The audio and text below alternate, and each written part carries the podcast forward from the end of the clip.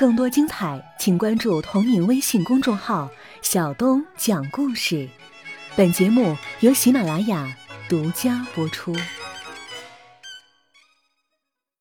被夸赞的李芬又有些脸红了，她显出十分腼腆的神情。哎呀，亨瑞啊，我要参加的这幅油画作品马上有了标题了。丹尼斯也站起来，他就叫做。东方佐罗，这个标题太好了！亨利冲着丹尼斯竖起了大拇指。欧洲人肯定能看懂，行侠仗义，劫富济贫，保佑一方平安。嗯，佐罗名字是西方的，内容又是东方的，太好了！李芬头一回听说佐罗这个名字。他也不知道是哪国人，反正感觉在亨利和丹尼斯的口中，这个人准是一个民间的大英雄。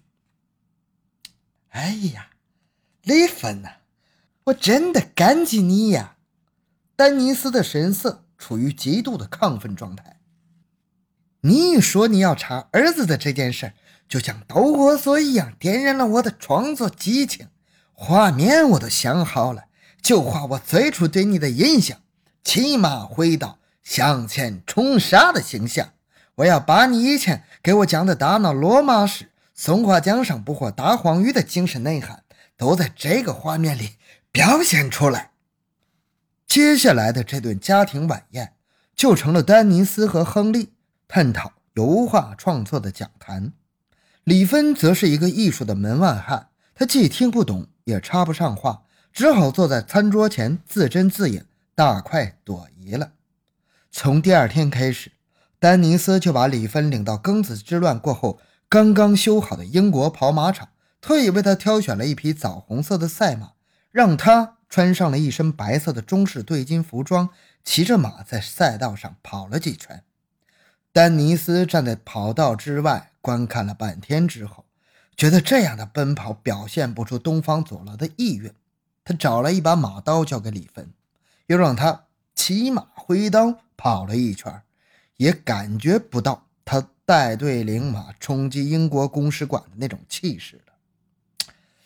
丹尼斯收起了话夹子，领着李芬坐在了场地边的长椅之上。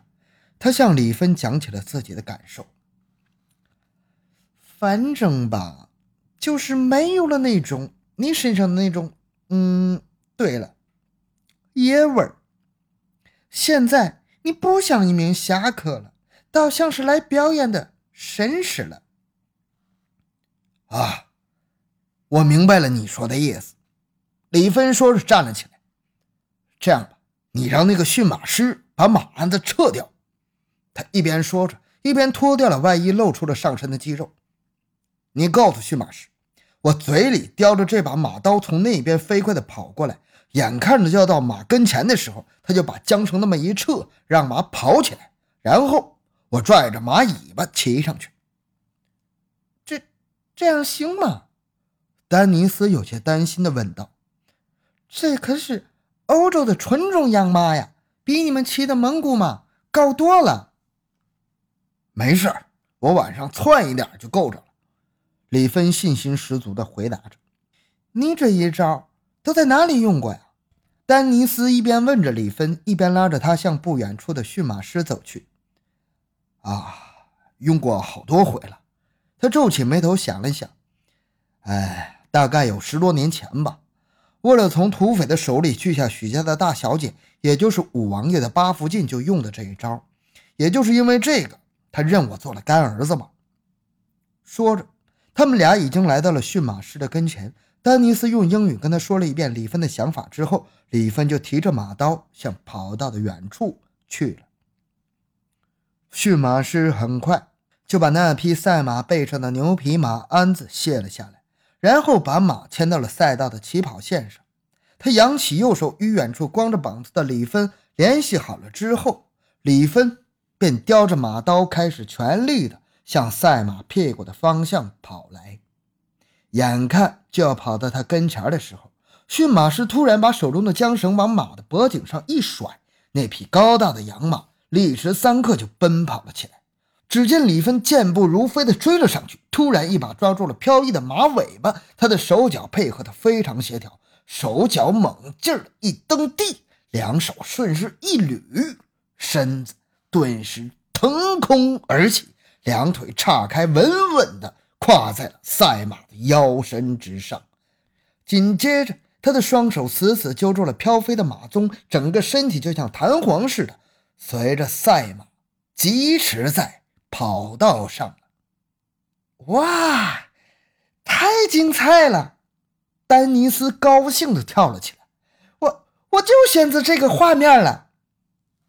远远望着李芬，左手非常有弹性的揪着马鬃，右手挥舞着马刀，骑在光屁股的赛马背上，围着英国跑马场完整的跑道急速飞驰了一圈之后，在眼看就要回到丹尼斯跟前的时候，他把马刀。又叼到了嘴上，然后双掌一推马脖子，十分利索的又从马尾巴后面跳了下来，稳稳地站在了丹尼斯的面前，双手从嘴巴上拿下了那柄马刀。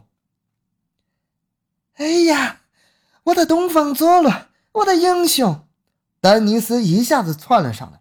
张开双臂，紧紧地搂住了光柱脊梁的李芬。他兴奋地亲吻着李芬的嘴唇，当着驯马师的面，李芬显得更加不好意思，一个劲儿地躲闪着他那两片殷红的娇唇。李芬这一笨拙的举动，反而引得驯马师开心地大笑了起来。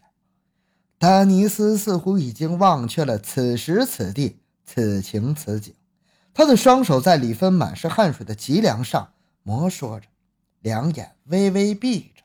脸颊贴在他的胸膛之上，仿佛在细心的倾听着他那强劲有力的心跳。此时的李芬感觉自己周身的每一个汗毛孔都扎进了一根芒刺，既觉得浑身刺痒的不得劲儿，可又感到心里有一种说不出来的愉悦。哎该画了，快画吧！再不画，一会儿该忘了。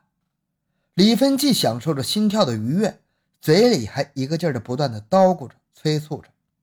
也不知道过了多少时辰，丹尼斯终于从那种享受的心境中逃遁了出来。他操起炭条，在画板上刷刷刷的几笔，就勾勒出了李芬口叼马刀、身躯如弓、双手揪着马尾，即将窜上马背的那一瞬间的画面。丹尼斯紧紧抓住了这一创作灵感，在接下来的几天中，他迅速地完成了从草图到画样再到油画的创作。在这期间，他为了画准李芬的骨骼肌肉，不但又从跑马场借来了一匹赛马，让李芬卸下鞍子，骑在上面摆出姿势，还有好几次，他骑在长条凳上，揪着前面绑着的绳子，做出拽着马鬃的固态动作。丹尼斯蹲在近处，双手摇晃着板凳。仔细观察李芬身上肌肉的变化，李芬一边按照丹尼斯的要求重复地做着这些动作，一边心里感到非常的好笑。但是最让他揪心的还是那二十条洋枪，颐和洋枪怎么还不来通知取货呢？他又不好意思去催促亨利先生，只有在配合丹尼斯作画的过程中耐心的等待吧。丹尼斯的油画作品《东方佐罗》。已经进入了最后的润色阶段，李芬也不用再光着膀子骑着长条凳上做示范了。这个时候，他站到了丹尼斯的旁边，看着他手中掐着的调色板，用画笔在上面调出各种色泽的油彩，在画作上进行细微的点染了。就在这一天的下午，颐和洋行的总经理派人来到了亨利·怀特总领事的家中，告知明天早晨。洋行将派出专门的车辆和保安人员，押运那二十支马丁尼·亨利式来福枪去往冀州，请购枪人随车前往带路，交给买主之后，将购枪款如数带回。李芬听到这个消息之后，简直是欣喜若狂啊！他恨不得马上就出发去冀州，可是偏巧这一天亨利去北京出差了。